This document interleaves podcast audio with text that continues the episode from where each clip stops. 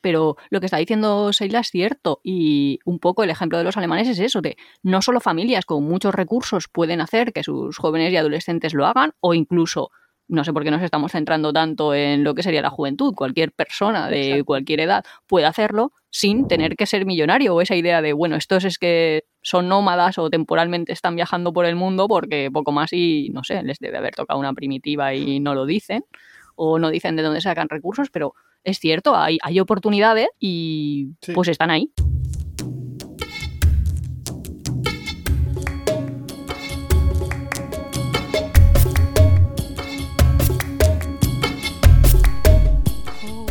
Hola, somos Iván y Nuria, este es el capítulo 23 de la tercera temporada y hoy traemos un capítulo especial, Viajar para ampliar nuestros límites. Pues hoy tenemos en, Tiempo de Viajes nuestra primera invitada y me hace mucha ilusión que sea Sheila, que la conocí en la, en la Vuelta al Mundo que hice en 2017 yo estaba por ahí por Siam Rep, yo estaba visitando los templos de Angkor Wat y Sheila estaba en un voluntariado allí en Siem Rep y por esas casualidades de la vida la conocí. Y entonces me dijo una cosa, me dijo, yo es que tengo que volver a España para coger dinero porque voy a empezar a trabajar, voy a recoger dinero y me vuelvo a viajar. Y después de la pandemia y todo lo que vino, después del 2017, ahora lleva ya un año y medio en, en su vuelta al mundo, está ahora en Australia. Bienvenida, Sheila, a Tiempo de Viajes. Muchas gracias, muchas gracias. A mí también, de hecho, ahora que lo dices, me hace mucha ilusión ¿no? recordar cómo, cómo nos conocimos porque me acuerdo que en aquel momento nos conocimos en Camboya y yo, te, yo seguía tu blog, pero aún tardamos como varios días en darnos cuenta de que tú eras la persona que yo seguía en, ese blog de alguien que estaba dando la vuelta al mundo y que era algo que yo en aquel momento me acuerdo que quería hacer. Y ahora me hace especial ilusión estar aquí grabando este podcast con, contigo y con, con Nuria sí, la verdad es que a mí me sorprendió también cuando nos enteramos, ¿no? De cuando tú dijiste, ah, pero tú eres Iván de Apeadero. Eh, yo dije, ostras, que me reconocen por el mundo. Claro, porque además yo seguía tu blog, de hecho me, encantaba, pero tú en el blog tenías el pelo largo. Yo recuerdo tus fotos del blog, era con el pelo largo. Yo estaba con una persona completamente diferente en la vida real. Sí, sí, me Claro, justo me lo corté el pelo justo antes del viaje por comodidad, porque llevar el pelo largo en un viaje de la vuelta al mundo, bueno, tú lo sabrras perfectamente, pero yo pelo largo, Claro, por eso digo que, es un... Yo dije, guau, comodidad. Sí, sí. Pero bueno.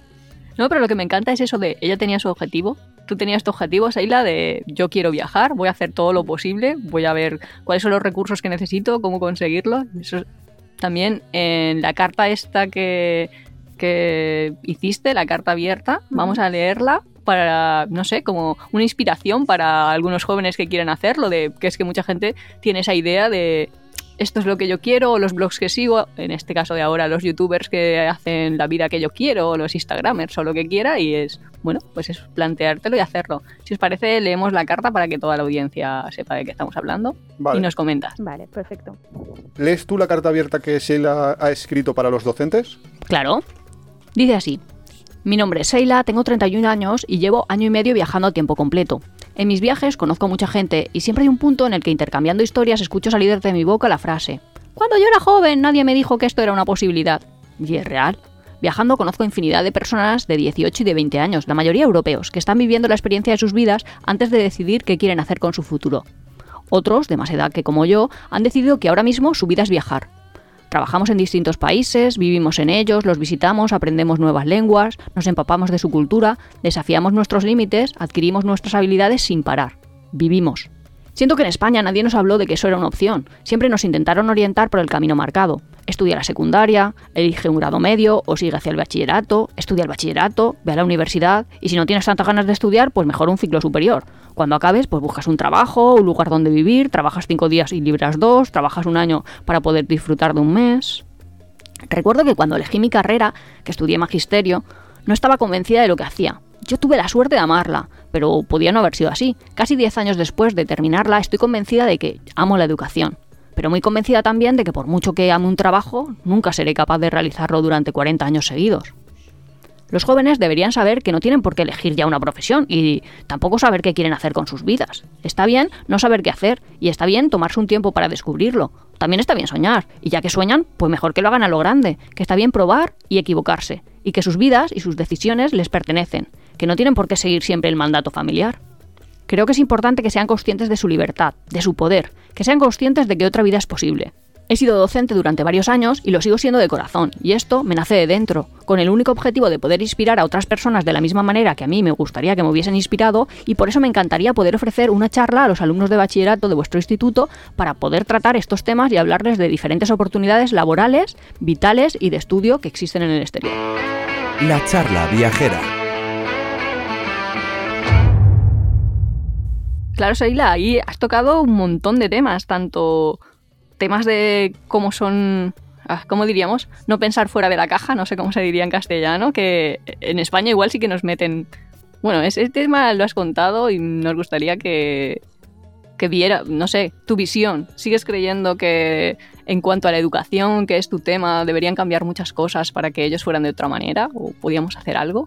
Sí, desde luego. La verdad que es un tema bastante controvertido, ¿no? Porque dentro de, la educación muchas veces siguiendo los programas es difícil salir de, ahí o invitar a los jóvenes a pensar de otra manera. Sobre todo porque al final si nosotros y las personas que estamos enseñando, ¿no? que, les, que les estamos acompañando en ese, en ese aprendizaje, seguimos dentro de esa caja también y son nuestras ideas, ¿no? O sea, pues obviamente estamos compartiendo eso en lo que creemos y yo creo que falta bastante en la educación gente que se atreva también, ¿no? Porque muchas veces son temas bastante controvertidos, decirle a alguien, bueno, pues si no quieres, no estudies, o si, yo qué sé, sueña grande, ¿no? O viaja, o haz lo que quieras, o sea, el poder está en tu mano, no tienes que seguir el mandato social o el mandato de tu familia o lo que nosotros te decimos aquí, o sea, tu vida es tuya y no es de nadie más es bastante complicado que, en las aulas la gente se, atreva a decir estas cosas. Pero complicado más para los padres, o sea, por la reacción de los padres que por la de los, de claro, totalmente.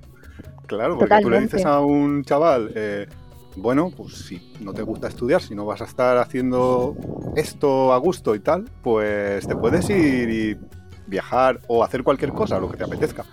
Y a lo mejor te viene el padre y te, la monta. Claro, exacto, porque la educación no se trata solo de, los alumnos, ¿no? De las personas con las que tú realmente tienes contacto, es también parte de, la familia y obviamente esto puede pasar. Pero claro, además, si es que es que tenemos una, una concepción bastante rara, ¿no? Del tipo de, vida que deberíamos llevar o, o de, del futuro, de lo que está bien y lo que está mal porque realmente tú si le dijeses esto de lo que hablaba yo en la carta, ¿no? O sea, cuando tú das esa información a los jóvenes o incluso no tan jóvenes, no estás diciendo, o sea, no estás dando un mensaje de no estudies, no te profesionalices, no hagas una carrera, no, sino simplemente no tienes por qué hacerlo ya, porque muchas veces pedimos a los jóvenes, o yo recuerdo, ¿no? Mi experiencia, yo creo que la vuestra será parecida también, que cuando estás en el sistema educativo llega un momento que tú sientes la presión de que tienes que decidir tienes que decidir qué quieres hacer con tu vida. Y honestamente, cuando tenemos 18 años, ¿qué, o sea, ¿qué tenemos nosotros en la cabeza para poder decidir qué queremos hacer con nuestras vidas? ¿no? Es una decisión muy fuerte en un momento bastante vulnerable de nuestra vida, ahí en plena adolescencia que obviamente pues muchas veces no sabemos lo que hacer o elegimos en base a cosas que realmente no resuenan con lo que queremos en nuestro interior. Y de hecho yo cada vez veo más gente que ha estudiado una carrera, que ha seguido un camino profesional y que luego a los años pues intenta romper con eso y seguir por otro lado. Y no está mal, o sea, también está bien. Yo creo que cada persona tiene eh, un momento de, su vida, ¿no? Y está bien todo lo que vivimos y aprendemos de ello. Pero a mí realmente me daba como un poco de, tristeza, ¿no? El, al empezar a viajar y al salir al mundo, ver a tanta gente joven o sea, me inspiraba mucho ver a, a, muchísima gente joven, pues eso, 18, 20, 20 y poquitos, recorriendo mm. el mundo con esa libertad sin haber tenido que elegir, ¿no? diciendo, bueno, yo estoy haciendo esto, estoy viviendo mi sueño, o estoy experimentando, estoy viviendo experiencias y luego ya veré lo que quiero hacer con mi vida. Y además lo que decida ahora no tiene por qué ser lo que quiera hacer para siempre. Claro, el caso extremo es el de, el de Alemania, que yo me acuerdo justo en, esa época cuando te conocí, cuando nos conocimos, eh, yo veía muchísimos jóvenes alemanes, 18 años, que tienen una especie de gap year que está genial en su educación, entre el paso desde el instituto hasta la universidad, les dejan como, no sé, nueve meses, eh, no sé, X meses, en los cuales eh, lo habitual es que aprovechen para viajar o para hacer otras cosas no relacionadas con el mundo de la educación y así asienten ideas un poco de qué es lo que quiero hacer, qué es lo que... Y sería genial que eso pudiéramos trasladarlo a nuestro, a nuestro caso en España Pero es verdad que eso no depende muchas veces de los jóvenes o de los padres incluso, sino más bien del todo el sistema, que el sistema está montado como está. Yo pero es que he visto un montón de palos, ¿eh? Primero, que, es cierto lo que decía Seila de que a una persona con 17 años, generalmente, ¿eh? estoy hablando de las personas que siguen el camino de la caja esta de ir a la universidad, se le pide que sepan profesionalmente qué quieren hacer. Eh, y claro, pues la gente a veces lo sabe, a veces no sabe qué quiere dedicar los próximos 40 años de su vida, o la información que tienen es totalmente sesgada. Quiero decir, saben lo que creen que es una profesión, pero realmente no, no se sabe qué hace esa profesión. muchas veces también se tiene la idea de se tiene una profesión para conseguir dinero. Y entonces muchísima gente, eh, espacios que a lo mejor eh, habéis hablado de viajar, pero por ejemplo todo el tema del arte, toda la gente que se dedica a esos campos también lo dicen. Nadie decide ser músico o bueno, y si lo decides ya como que... Ya, como que te pueden hasta mirar raro, de en plan, ¿cómo que vas a dejarte una carrera de medicina? Como en un caso un amigo tuyo, Nuria. Eh, se dejó la carrera de medicina para ser músico. Sí, pero eso se verá ya como, como totalmente raro, o no sé. y luego lo que estáis diciendo de, bueno, pues que la gente se encuentra a sí mismo, porque realmente el ejemplo de Alemania, o, no sé, no sé si lo interpreto bien, pero Seila también lo apuntaba, ¿no? Pues que, sepas realmente lo que te gusta, cuáles son tus habilidades, que veas ahí que, tienes esa libertad para elegir. Eh, no sé si están, están preparados o estamos preparando una sociedad de jóvenes para que eso lo puedan hacer o, no sé. Ese es otro tema. Yo creo que desde luego no lo estamos haciendo. O sea, como sociedad no lo estamos haciendo, pero aún así, yo, al igual que pienso, ¿no? Como en los próximos cambios que, vienen en el mundo, no lo veo tan de manera colectiva, ¿no? Como que se vaya a armar algo colectivo que vaya a cambiar las cosas, sino que lo veo más bien como los cambios, los pequeños cambios individuales que cada persona va a hacer, que nos van a llevar a, a otro futuro, ¿no? A otra manera de ver las cosas. Y yo sí que creo que hoy en día, aunque la sociedad no esté construyendo esta, esta manera de ver las cosas, sí que es cierto que con Internet y todas las redes sociales y todo esto es mucho más fácil visibilizar todos estos aspectos, ¿no? Y el, el contar a la gente que hay otra manera de vivir, ¿no? Que la única manera de vivir que tenemos no es aquello que nos han contado, sino que podemos hacer realmente lo que queramos. Porque para mí es que es súper triste, ¿no? Que nos hayan educado toda la vida para pensar, tienes que trabajar toda tu vida y luego cuando te jubiles, cuando tengas 65 años, entonces ya te dedicas a lo que tú quieras, te dedicas a viajar o te dedicas a hacer lo que te apetezca o a descansar. Es como estamos comprometiendo todos nuestros años de buena salud y juventud esperando a algo que no sabemos si va a llegar, porque de hecho es también como, creo que nos han metido también el tabú de, la muerte, ¿no? O sea, como sociedad no somos conscientes de que nos vamos a morir y que con suerte lo haremos tarde, pero a lo mejor con menos suerte lo hacemos antes. Entonces, claro, estás sacrificando toda tu vida esperando a que llegue un momento que no sabes cuándo va a llegar y al final estamos vendiendo nuestro tiempo, ¿no? Al final lo que hacemos cuando trabajamos es vender nuestro tiempo a alguien para ganar dinero, para luego poder comprar un poquito de ese tiempo que no estamos vendiendo a lo que llamamos vacaciones y poder tener unas buenas vacaciones y un poquito de, tiempo libre del que disfrutar. Entonces, ¿por qué no empezamos ¿no? a darle la vuelta a la tortilla y a disfrutar de nuestros años de jubilación cuando realmente tenemos la energía y cuando sabemos que seguimos vivos? Había un anuncio. Sí, de la vida inversa, ¿no? Sí, de Mercedes. Eh, eh, ¿No? Ah, hay que buscarlo, estaría bien. Eh, sí, y era eso, ¿no? En plan, la vida al revés. Justo, justo giraba la vida al revés y. La vida tendría que ir al revés. Deberías nacer siendo viejo. Pasar tus primeros años descansando. Ver desaparecer los achaques. Empezar a trabajar siendo el jefe. Tener cada día menos presión y tomar cada vez menos decisiones. Y entonces, en el mejor momento de tu vida, comprarte un Mercedes. En esto que dices es un poco así el tema, aunque yo pondría una precisión. Y es verdad que nosotros veíamos, o hemos visto hasta ahora, ahora empieza un poco también a pasar en España y tal, pero hemos visto a los europeos que hacían eso, lo del gap year, de, de viajaban aún no teniendo, no habiendo acabado sus estudios, eh, no teniendo una profesión, no teniendo un esto, pero también era un poco porque podían, quiero decir, porque tenían dinero y porque en esos países sabes que cuando vuelvas vas a tener un trabajo, vas a encontrar un trabajo, sea de lo que sea, que te va a dar unos medios de vida y, vas a poder más o menos desarrollar una vida. Mm, en España eh, eso no lo hemos tenido, quizás ahora empieza un poco a, vamos a un poco a mejorando nuestro nivel de vida se ha podido conseguir, pero es un poco también este, o sea, estoy de acuerdo con todo lo que has dicho, pero hay que también poner la salvedad de que esto lo puede hacer quien puede hacerlo. No le podemos pedir a alguien que necesita trabajar para comer eh, que esté pensando en realizarse, en viajar, etcétera, etcétera.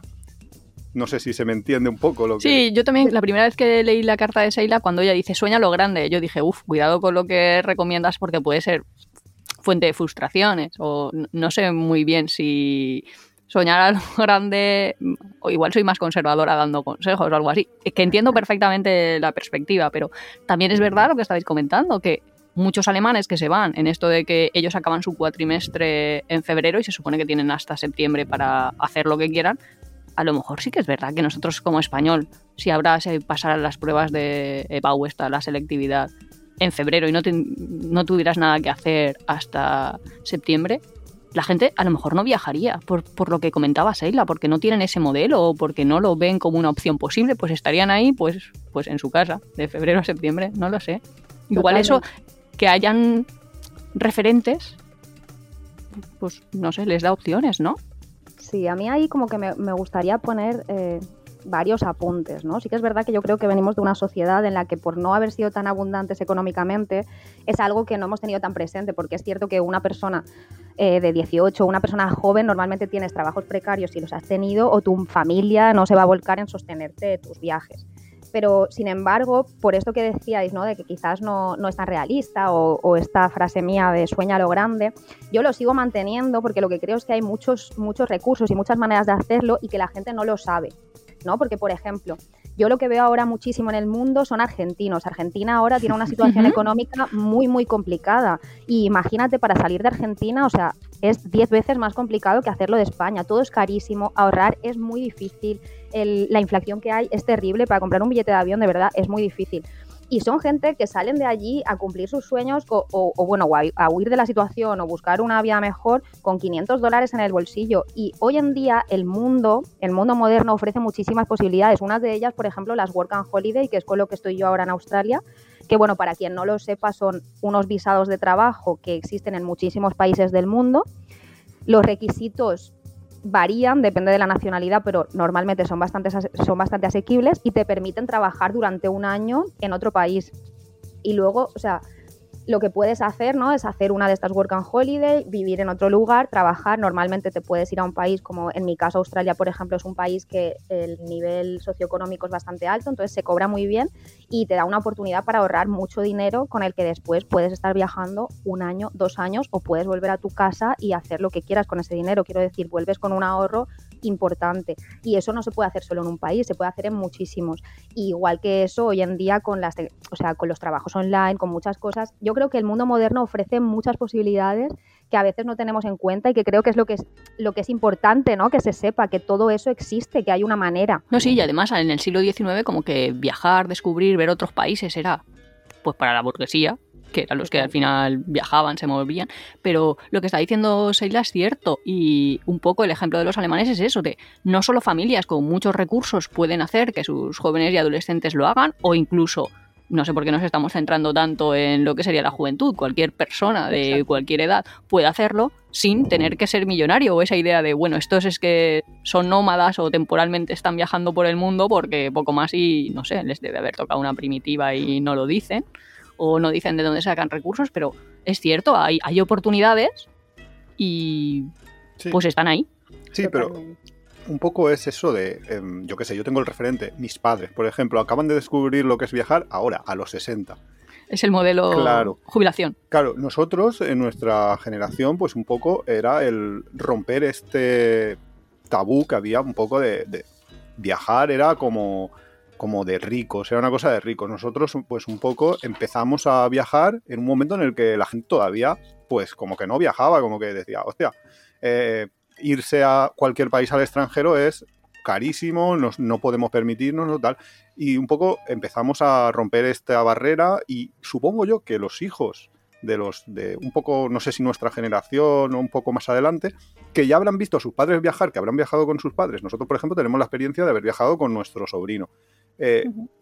Supongo que cuando llegue el momento sí que van a empezar a tener ya referentes y empezarán ya a decir, esta es, esta es una más de las opciones que tengo, igual que los alemanes, porque los alemanes eh, tienen la suerte de que, lo que decíamos, ¿no? De que tenían una economía mejor y han podido viajar eh, generaciones más an- anteriores a las nuestras. Los, los de 60 años que decimos ahora, que no habían viajado nunca en España, en el caso de los alemanes sí, sí que habían viajado. De hecho, en Alemania, pues llevan viajando prácticamente desde antes de sus guerras mundiales, de, desde un poco desde siempre, ¿no? Desde históricamente.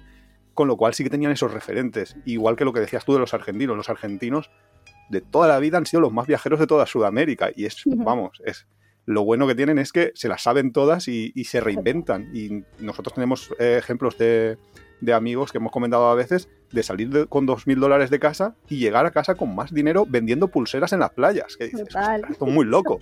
Son los mejores, de verdad.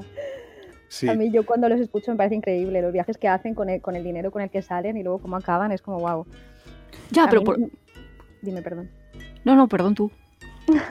No, que a mí no se me ocurriría. Yo, por ejemplo, tengo una amiga que conocí en México, que ahora nos hemos hecho muy, muy amigas, y me acuerdo, ella me contaba, ella hizo eh, Sudamérica cuando salió de... Me parece que fueron, me voy a equivocar seguro, pero creo que fueron 10 meses de, de viaje y ella salió de casa con 1.500 dólares. A mí no se me hubiese ocurrido nunca salir para un viaje de 10 meses con 1.500 dólares. ¿Dónde vas? ¿Crees que no llegas a la vuelta de la esquina, ¿no? Con, con esta idea europea que nosotros tenemos. No, y bueno, hizo pues eso, hizo toda Sudamérica, su viaje de 10 meses con sus 1.500 dólares. Y, es súper habitual en ellos. Pero primero por dos cosas yo creo, bueno, seguro que por más, que se me están escapando, pero porque ellos tienen referentes de, tienen un primo que lo han hecho, un vecino que lo han hecho, un cuñado que lo han hecho, pues se puede hacer, que eso aquí a lo mejor nos falta o poco a poco quiero creer que va apareciendo, pero no sé. Y luego eh, lo del beta paradox, no sé cómo se diría, la paradoja beta de... eh, ah, a ver cómo lo explico. Si tú vas a ir de un sitio a otro andando, eh, digo, no, si tú vas a recorrer una distancia menor de, por ejemplo, una milla, vas a ir andando. Pero para distancias de dos o más, vas a coger una motocicleta si la tienes disponible. Entonces se puede dar el caso de que tardes menos tiempo en llegar a un sitio más lejos. Y eso es lo que va a hacer que ya es raro. De, uy, voy a tardar menos en recorrer dos millas que en recorrer una milla.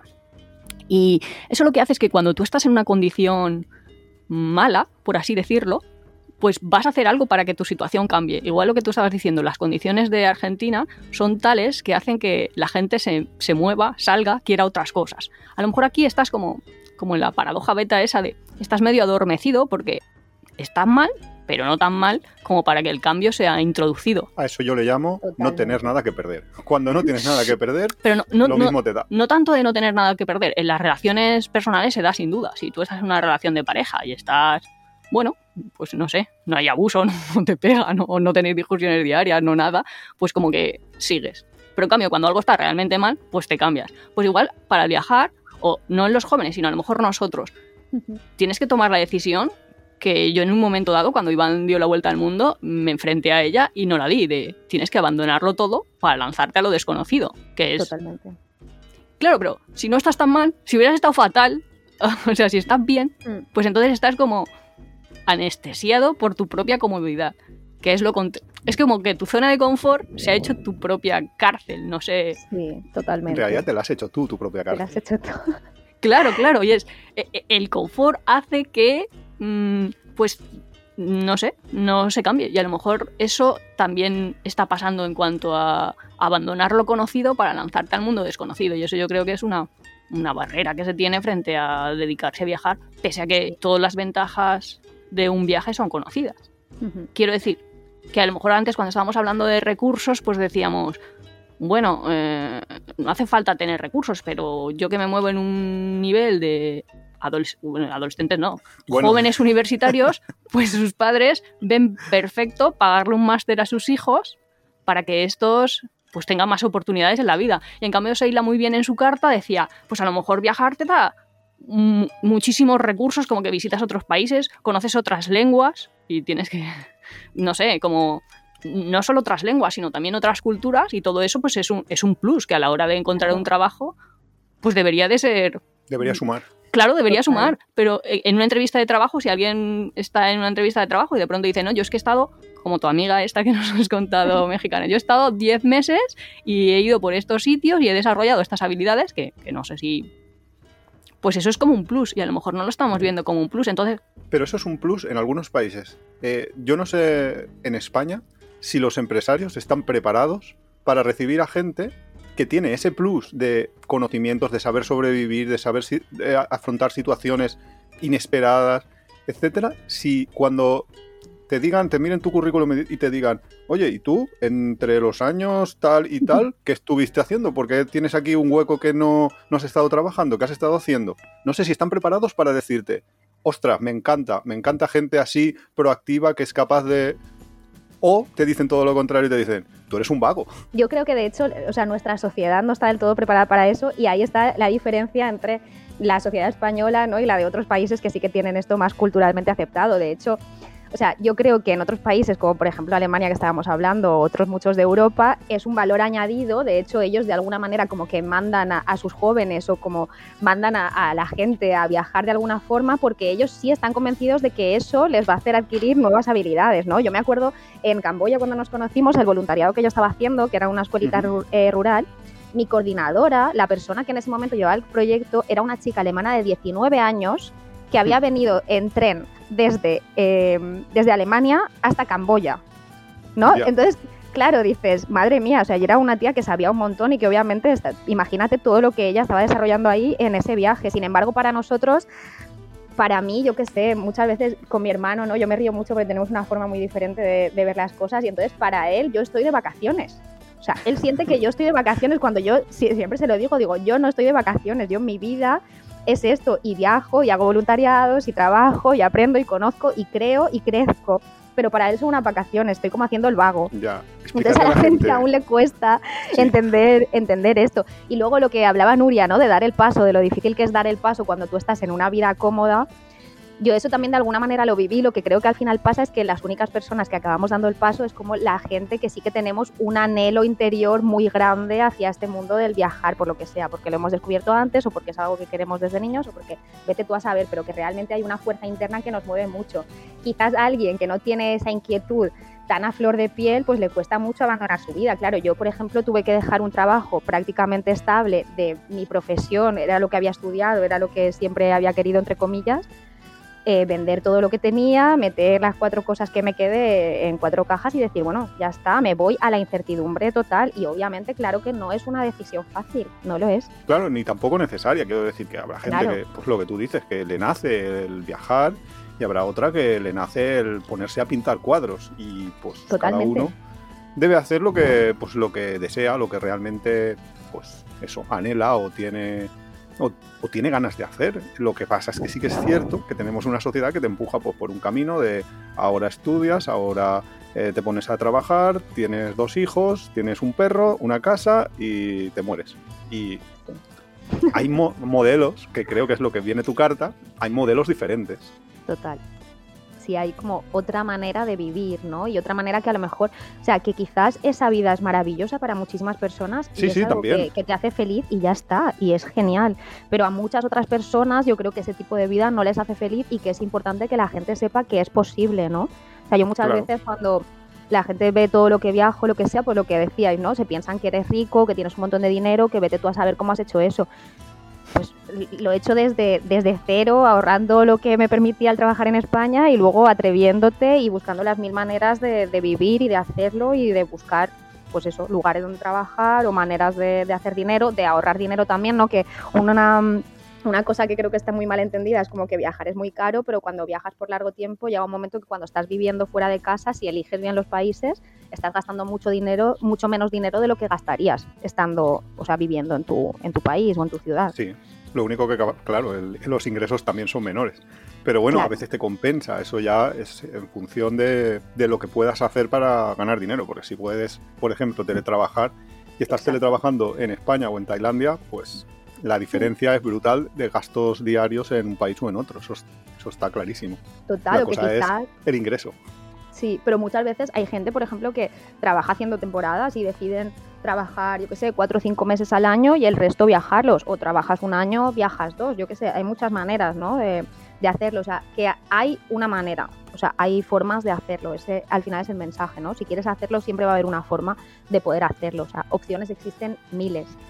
Solo hay que saber encontrarlas y gente, pues tener a alguien ¿no? que te guíe un poco en decir, bueno, pues puedes hacer esto, puedes hacer lo otro, esta opción existe. Yo siempre digo que a mí nadie me contó las opciones que, que yo tenía.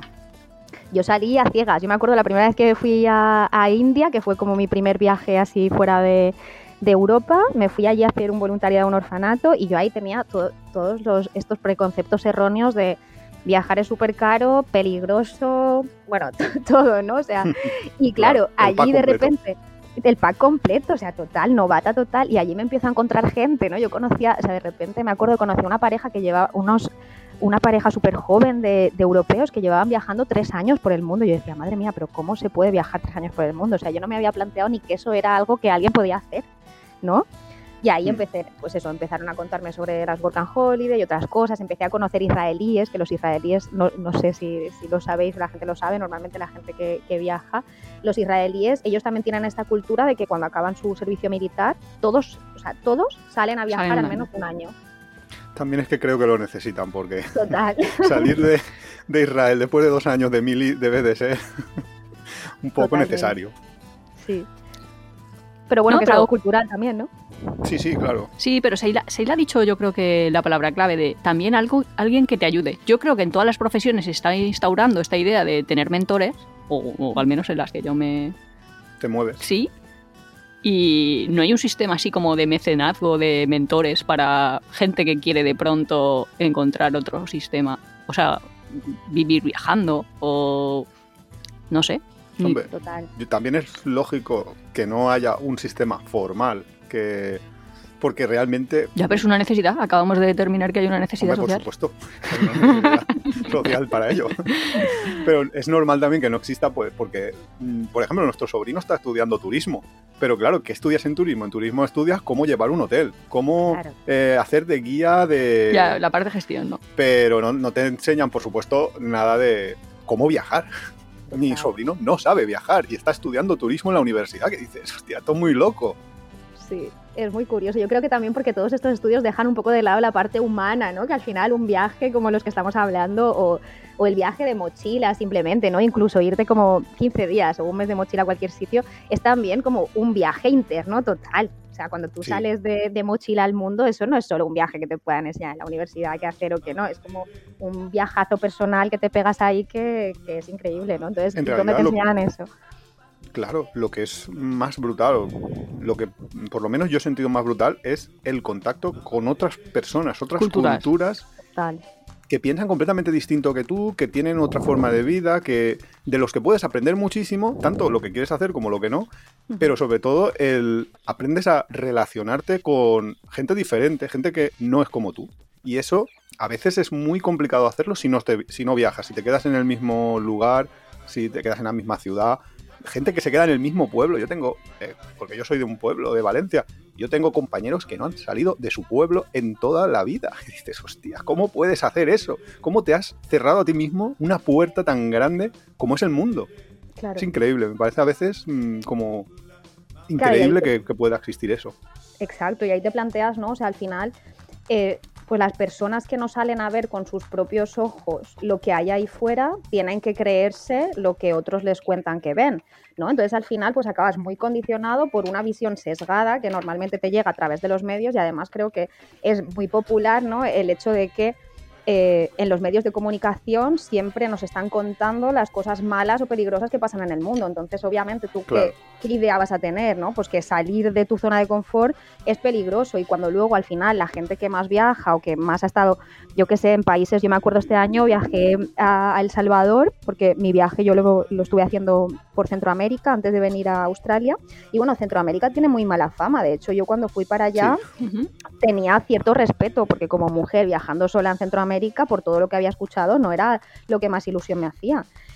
Y luego al final me di cuenta que es todo más de lo mismo, ¿no? Son las historias que te cuentan mayoritariamente la gente que no ha estado allí. O sea, todo el mundo te dice lo peligroso que es Centroamérica y normalmente son gente que no ha estado en Centroamérica.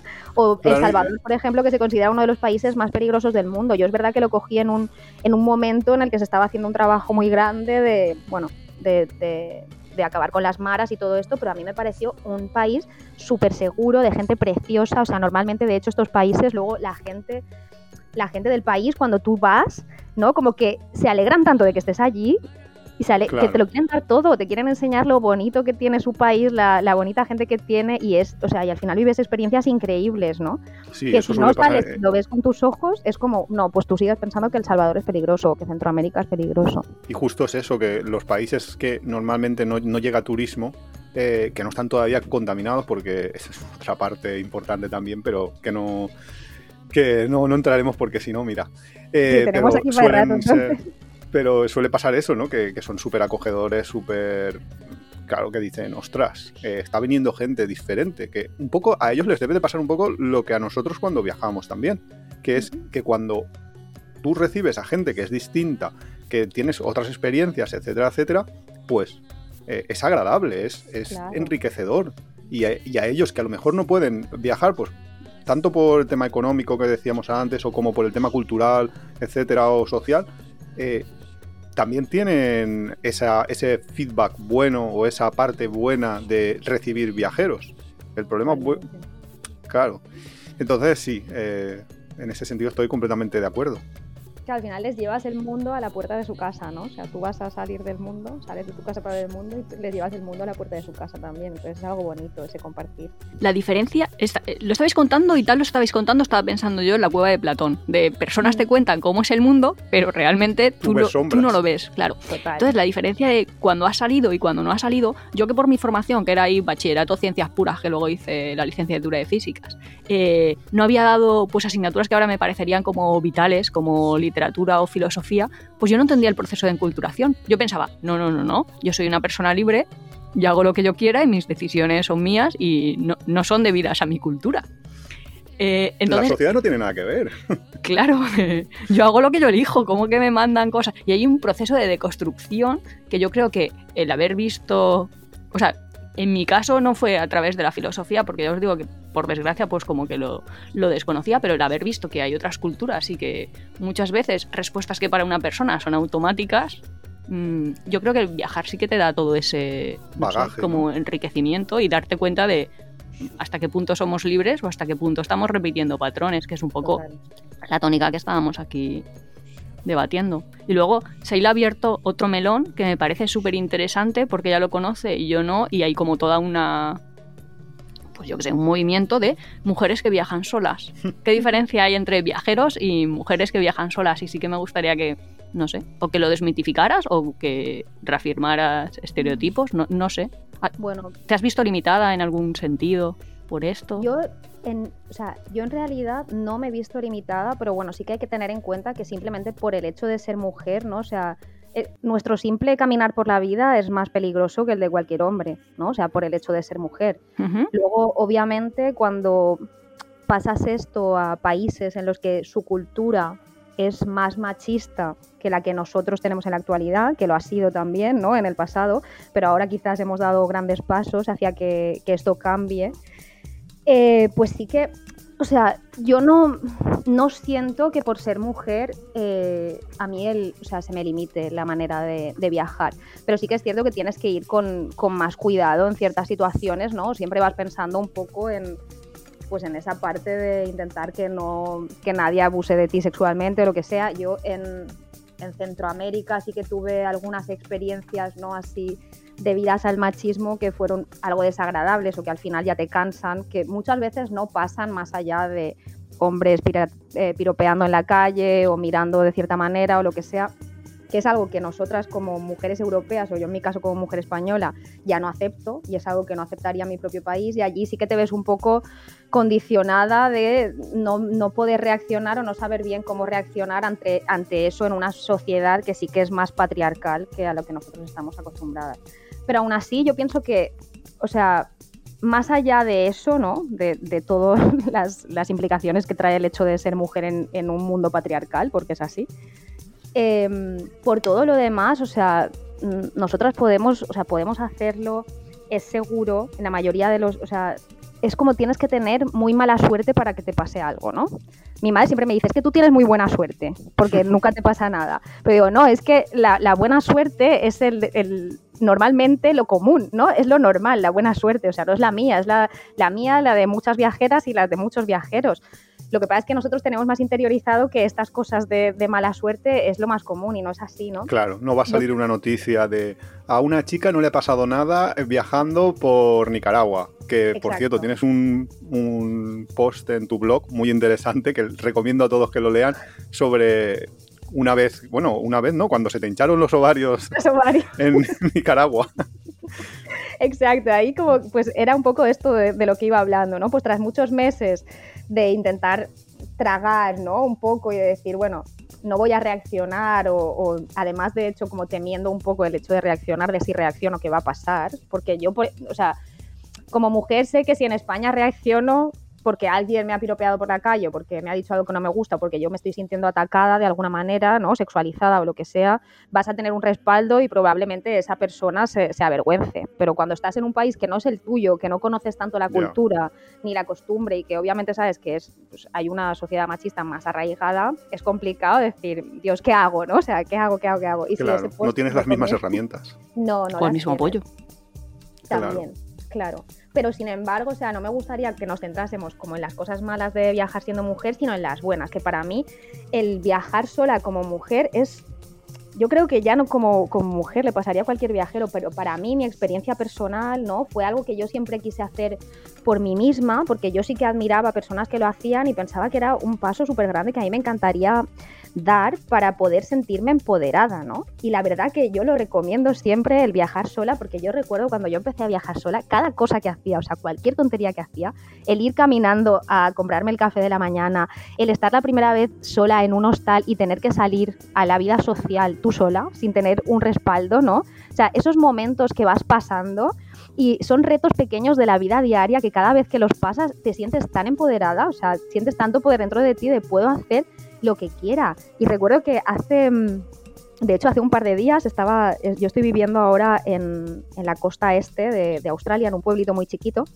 y muy cerca de aquí hay una montaña que se considera sagrada para los aborígenes. Y el otro día fui con, con gente de aquí que me enseñaron a, a hacer ese recorrido de manera más ritual, lo que sea. Entonces, parte de esto era el subir caminando la montaña en silencio. Y yo iba ahí en mi silencio, obviamente yo no sé mucho estar en silencio, entonces hablo conmigo misma, mi cabeza no paró. Y llegó un momento que me llegó un aroma eh, increíble a eucalipto y en ese momento fue fui consciente de decir, ostras, espérate, ¿no? Que o sea, estoy en Australia, la tierra de los eucaliptos, que es algo que soñé durante un montón de tiempo, estoy sola. Si lo pienso, llevo ya, o sea, desde 2017 cuando tú me conociste, que empecé a viajar sola, hasta ahora, la de situaciones a las que me he enfrentado simplemente conmigo misma y todas las situaciones que he superado, todo lo, lo orgulloso, o sea, me sentí tan orgullosa, de verdad, en ese momento fue una sensación de orgullo por mí misma, decir, todo lo que he hecho por mí misma, ¿no? O sea, Sí. y eso es algo que, o sea, es una sensación que, que yo creo que pocas otras cosas te, te las pueden dar. Entonces, para mí es súper empoderante y algo que recomiendo a todo, todo el mundo. Aunque yo he de decir una cosa. Eh, yo, el único viaje que he hecho yo en solitario fue el, cuando nos conocimos, Sí. que fue pues una vuelta al mundo. Y es verdad que el viaje es en solitario, en, el sentido de que yo decido este día dónde voy, este otro día, pero es, para mí por lo menos fue increíblemente difícil estar solo. Quiero Total. decir que es muy complicado, a pesar de que viajas solo y que, y que vas de un sitio a otro, es muy complicado eh, encontrarte una situación que a veces yo decía, es que a mí me gusta estar solo. Eh, yo decía, joder, voy a decirles Que se vaya que la no, gente. que se vayan, que se vayan ellos, que yo me quedo, que estoy yo, que quiero estar una semanita yo aquí disfrutando de mi soledad. Y a veces es complicadísimo. Es muy difícil. Yo siempre pienso eso, que yo no sabría estar sola, pero no sabría, No no, estarías. no sé mi día a día tampoco, quiero decir, y menos ahora teniendo un móvil con el que estás en contacto con gente o que no hayan personas presencialmente no significa, creo que es demasiado tarde en, en nuestro tiempo geológico como para poder estar solo en el planeta Tierra. Quiero decir, no sé, y no me voy a ir de viaje en una nave espacial. ya no llego. Sí, es, es cierto que muchas veces ¿no? es, es muy difícil encontrar esos momentos de, de soledad. De hecho, yo disfruto mogollón los trayectos en, en autobús o en avión o cosas así, porque es normalmente cuando No, sí ¿no te hablan estás de lado? solo. Porque luego llegas a los sitios. A veces. Bueno, hay veces, pero puedes evitar. Tú al final eh, tienes tus técnicas para poder evitar. O sea, ya aprendes, ¿no? Después de mucho tiempo aprendes cómo evitar conversaciones. No, no establecer contacto visual, contestar ahí muy, muy secamente, Ya. como decir, claro. A mí, no a mí me intentaron, eso lo Yo hago como que leo y me hablan, ¿eh? A mí me intentaron. Algo estás A atrayendo. mí, a mí me intentaron colocar una pareja en un viaje en tren en Canadá. O sea que una madre quería que, que parara en una parada anterior para que conociera a su hija y que, oye, que si no cuajaba, que no pasaba nada. Y yo, ostras, madre Me mía. encanta. Y en serio, o sea, sí, es, es- a mí me resultó muy complicado lo, del- lo de estar solo, pero es un poco lo que tú dices, que sí que es verdad que te daba luego, yo qué sé, en, en ciertas situaciones en las cuales yo jamás me hubiera imaginado estar o vivir, al menos no, no las hubiera imaginado en solitario, las hubiera podido imaginar pues con otras personas, con amigos o tal, y dices, ostras, que sí, que mm, soy capaz de hacer muchísimas más cosas, y yo siempre lo cuento, que yo cuando volví de la vuelta al mundo, yo antes de la vuelta al mundo jamás había colgado un cuadro, o sea, mi nivel de bricolaje era ese, y luego ya me lancé de tal manera que, que- que me hice la, camper, o sea, dije, Buah, yo puedo todo. Es, es un poco Qué el maravilla. darte cuenta, ¿no? Tú le llamas empoderarse, no sé si es esa la palabra, pero es el darte cuenta de que puedes hacer muchísimas más ya, que cosas tus de las límites que... son mucho más alejados de lo que te creías. Claro, que puedes con todo y que al final que todo se aprende, ¿no? Yo muchas veces que ahora tengo yo la inquietud de, de navegar por el mundo. Y entonces cuando lo cuento a la gente me dicen, ah, pero tú navegas. Digo, no, pero bueno, nadie que navega al principio sabía navegar, ¿no? Pues es lo mismo, solo tengo que aprender. Pues eso con todo, al final te das cuenta de que puedes aprender cualquier cosa, o sea, cualquier cosa, puedes hacer lo que quieras. Por esto decía yo lo de soñar, ya que sueñas, sueña lo grande, ¿no? Porque al final yo creo que hay que ponerse metas altas y, y- y trabajar por ellas y ya está, y ir para Pero allá. siendo porque ¿por qué consciente no? de que... Y si te quedas por Sí, pero el dicho ya lo dice. Puedes tenerlo todo, pero no todo a la vez. En plan, si tú ahora lo que quieres es navegar, centras todo Total. y puedes navegar. Lo que no puedes es hacer 800 objetivos. Eso es algo que tengo que aprender Sí, todavía. y luego lo que, Focalizar. lo que tú dices de sueñar lo grande y todo esto, es Focalizar. cierto que eh, se- seguramente si te pones una meta demasiado corta, pues no vas a tener como mucho aliciente para llegar porque lo vas a ver ahí hecho, entonces pues ya lo haré mañana. Pero también tienes que ser consciente cuando te pongas cualquier meta, en cualquier cosa, no digo ya en viajar, en cualquier ámbito de la vida, que es posible que no llegues y tienes que tener un plan B siempre. Siempre tienes que saber nadar y guardar la ropa, creo que se dice ¿no? en castellano. Que no, no es posible muchas veces llegar a conseguir eh, lo que quieres. Y depende de tu objetivo, puede ser mucho más fácil o mucho más difícil, pero tienes que ser consciente de ello. Al menos eh, para poder mm, sobrevivir, o sobrevivir al final se sobrevive, pero tener una buena vida eh, futura, que es lo que aspiramos todos, más o menos. Sí, bueno, para mí plan B o, o no. Por lo menos tener, o sea, ser consciente de que si fallas, ¿no? O si no llegas, no pasa nada. O sea, que al final todos son aprendizajes. Pero yo sí que de verdad, a ver, esto ya como que es entrar en, en otro tema, es otro melón, así que lo voy a tocar muy, muy de, de refilón.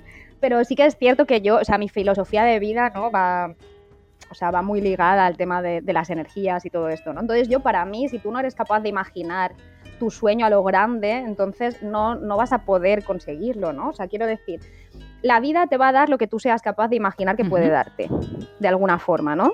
Entonces, para mí, si tú no eres capaz de proyectar eso que realmente quieres, obviamente nunca va a ocurrir.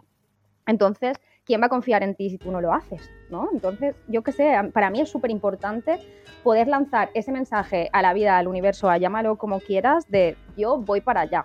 ¿no? Y voy a conseguir eso. Y luego muchas veces, o sea, el camino no es recto. Luego muchas veces por el camino, quizás yendo a ese sueño grande que tienes, te encuentras otra cosa que te gusta más y cambias de dirección. Pero que, ¿por qué no, no? Que ya que soñamos, que no lo hagamos pequeñito, que, no sé, yo me encontré un tío una vez que me decía, no, yo estoy aprendiendo cómo a manifestar el dinero, pero si quieres manifestar dinero, como no pienses en ganar 20.000 euros, ¿no? Piensa en un millón. Bueno, pues ¿por qué no? Si total, el dinero que tienes ahora es el mismo, ¿por qué no pensar en ganar el millón? Mm, Eso, creo que eso depende de de 20.000, cómo bueno. tú psicológicamente manejes el, el fracaso. Y la frustración. Sí, sí. Total. Entonces, Y, y yo insisto en lo del plan B, o sea, más que el plan B, el plan completo, porque, eh, y ahí a lo mejor sí que discrepamos bastante, pero eh, en el sentido de, eh, vale, yo quiero ganar un millón, que dice tu amigo, ¿no? Piensa en este millón, pero es posible que las maneras de ganar el millón no sean precisamente fáciles, porque si no todo el mundo lo haría, y, y claro, seguiría el mismo camino y ya está. Y las, los subterfugios quizás, a lo mejor, porque claro, si tu objetivo es ganar un millón, a lo mejor eh, una cosa que se te ocurre es apostarlo a la bolsa o apostarlo en un casino, o, y entonces te puedes quedar sin nada. Y entonces debes No, de ser consciente obvio. de que cada, de, primero de que tienes unas responsabilidades un- para ti mismo, no para los demás, eh, por supuesto. Y, y que cada paso que das mm, va a cerrarte una puerta. No sé si me explico. Y abrirte muchas Puede ser, más. puede ser. Yo es que Claro, yo creo que bueno, yo que soy así como muy racional, más que espiritual. eh, Sí. Esto es neurofisiología. Hay personas con cerebro derecho dominante y personas con cerebro izquierdo dominante. Realmente, para llegar a- al cielo, ah, hay personas que se enfocan en, eh, en- como en la meta y personas que se enfocan en cada uno de los escalones, pero realmente es- son distintas estrategias para llegar al mismo sitio. Sí que estoy de acuerdo que pensemos lo que pensemos, si queremos crecer, lo que tenemos que hacer es desafiar nuestros límites, porque si no, que es la inmovilidad total. Entonces, Total. que te centres en tu meta más lejana para que los problemas del siguiente escalón no sean los que te lo impiden, que creo que es lo del chico este que te decía. No te centres en 20.000, céntrate en que quieres un millón y ya llegarán los 20.000. O que, como dice Iván, de si quiero 20.000, me centro y me focalizo en el siguiente paso, como lo vamos haciendo, pues eso ya son estrategias personales que, que se escapan de la vida del viajero y que ya son formas de afrontar la vida, no sé. Claro, pero un poco volviendo a la carta de Sheila, ya para cerrar, eh, sí que es cierto que es importante o interesante el que la gente que va a salir ahora a la vida, que son los jóvenes, un poco sepan que existen todas esas opciones, que tengan herramientas para poder eh, desarrollar aquello que desean y sobre todo, a veces, que es lo que más se nos escapa, a veces es para saber identificar qué es lo que desean, porque a lo mejor Sheila dice que ya tenía muy claro el, el tema de que desde pequeña quería viajar. Yo, pues yo qué sé, yo quería ser informático desde pequeño y lo de viajar me vino luego. Yo quería hablar. Y Nuria quería hablar. Pues mira, el caso es que a veces se tienen claro, pero otras veces no. Yo veo a mi sobrino, por ejemplo, que, es, que está estudiando su turismo, que no tiene ni idea de lo que quiere en un futuro. Con lo cual, también es importante que puedan o les enseñemos a aprender a saber identificar qué es lo que quieren. Claro que sí, ya que lo que quieren ahora no tiene por qué ser lo que quieran siempre, ¿no? O sea, que pasamos por momentos de la vida, quiero hacer algo ahora, bueno, lo hago, a lo mejor luego ya no quiero hacerlo más, ¿no? Sí, Eso pero claro. Y que lo mm, que quieran ellos sea lo que quieran ellos. O sea, Claro. que cada persona solo tiene una vida. Exacto. y tu vida no puede estar dirigida por el exterior, fuerzas externas, no sé cómo decirlo. Exacto. Entonces, en ese sentido, me encanta el texto de Seila ahí para cerrar, que dice libertad y poder, que es ahí como, wow. Cuando nos damos cuenta de que nuestra vida quien tiene el poder somos nosotros mismos, y, y y también cuando nos damos cuenta de que a veces no tenemos nosotros el poder y pensamos qué es lo que hemos hecho para perder, el poder Claro. en esas circunstancias, que ahí hay una palabra, sí que es un motor. responsabilidad sobre uno mismo, que es que a veces se nos olvida y esperamos que nos solucione la vida un tercero. Y, y tenemos que ser responsables de, de- de lo que hacemos sobre nosotros mismos. Y si te metes pues en la carrera del ratón esta que se llama en inglés y acabas en un trabajo aburrido toda tu vida, pues algo has hecho mal. Yo creo que estamos hablando y no nos damos cuenta desde nuestro privilegio. Sin duda. Quiero decir, porque somos libres, Totalmente. y eso Iván y yo sí que lo hablamos un montón, porque de nosotros no depende la vida de nadie más. Y esto es otro melón Buah, para, otro invi- para os- otros invitados de Es- cómo cambia tu visión del mundo o de qué puedes hacer. Y para viajeros también me parece súper interesante y tendremos que traer a, a otros cuando ya son padres y, y son responsables de otras personas y cómo, cómo pierdes este, este poder elegir el cambio de rumbo que te plantees, vamos, no sé. Y bueno, cuando lo piensas también, o sea, extrapolando a otras culturas, ¿no? Personas que económicamente no tienen el poder o que tienen que estar más centrados en, en la supervivencia. Claro, estamos hablando desde un privilegio muy grande, que muchas veces yo digo que ya que somos privilegiados, usemos ese privilegio para hacer algo bueno, ¿no? En este mundo, o al menos poder, poder dar, dar luz, ¿no? A, a todo eso que de otra manera no podría verse. Pues muchas gracias. Sheila, por, por estar aquí y cuéntanos dónde, porque si alguien quiere seguirte, que seguro que hay mucha gente Sí, interesada, qué es lo que, qué es lo que haces, qué es dónde encontrarte, etcétera, etcétera. Bueno, pues em, si quieren me pueden seguir en Instagram en alas al mundo, es alas barra baja al barra baja mundo. Me pueden seguir allí, ahí subo muchos de, de mis textos, me pueden contactar también. Luego tengo una página web que se llama eh, alasalmundo.com. Ahí pueden encontrar cositas que escribo y también algunos de mis servicios. Bueno, ahora le estoy intentando como dar un giro a, a todo. Esto va en primicia Cuéntanos, ahora cuéntanos. mismo aquí. Eh, el otro día decidí, yo estaba eh, haciendo organización de viajes, ¿no? Como que cuando empecé con mi proyecto de, de Alas al Mundo, una de las cosas que hacía era como facilitar a, a las personas el poder salir de viajes mochileros, organizar viajes mochileros para que pudiesen experimentar el tipo de viajes que, que, yo hago teniendo un apoyo, ¿no? Sin tener que ir a una agencia de viaje tradicional, sino teniendo, o sea, la gente que buscaba viajes más auténticos.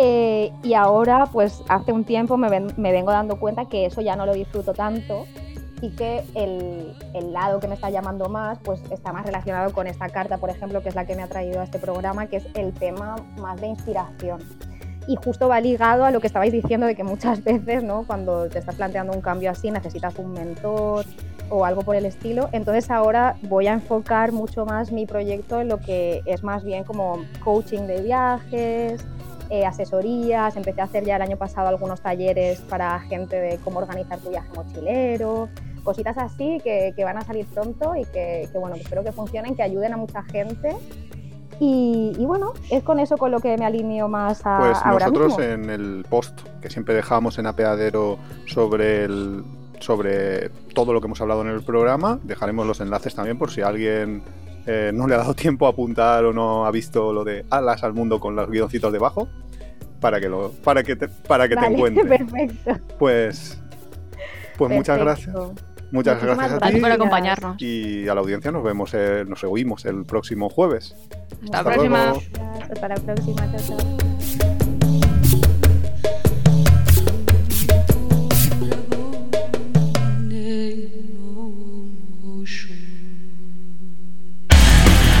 Si te gusta nuestro podcast, apóyanos en las redes sociales, coméntalo, compártelo, nos ayuda a crecer y sobre todo nos encanta recibir vuestros comentarios y sugerencias. No olvides suscribirte en las principales plataformas de podcast para recibir cada semana tu capítulo de tiempo de viajes. Estamos en Google Podcast, Evox, Spotify, Radio Viajera. Nos encontramos en apeadero.es y en Twitter e Instagram como Apeadero Viajero, todo junto, Apeadero Viajero. También estamos en Facebook.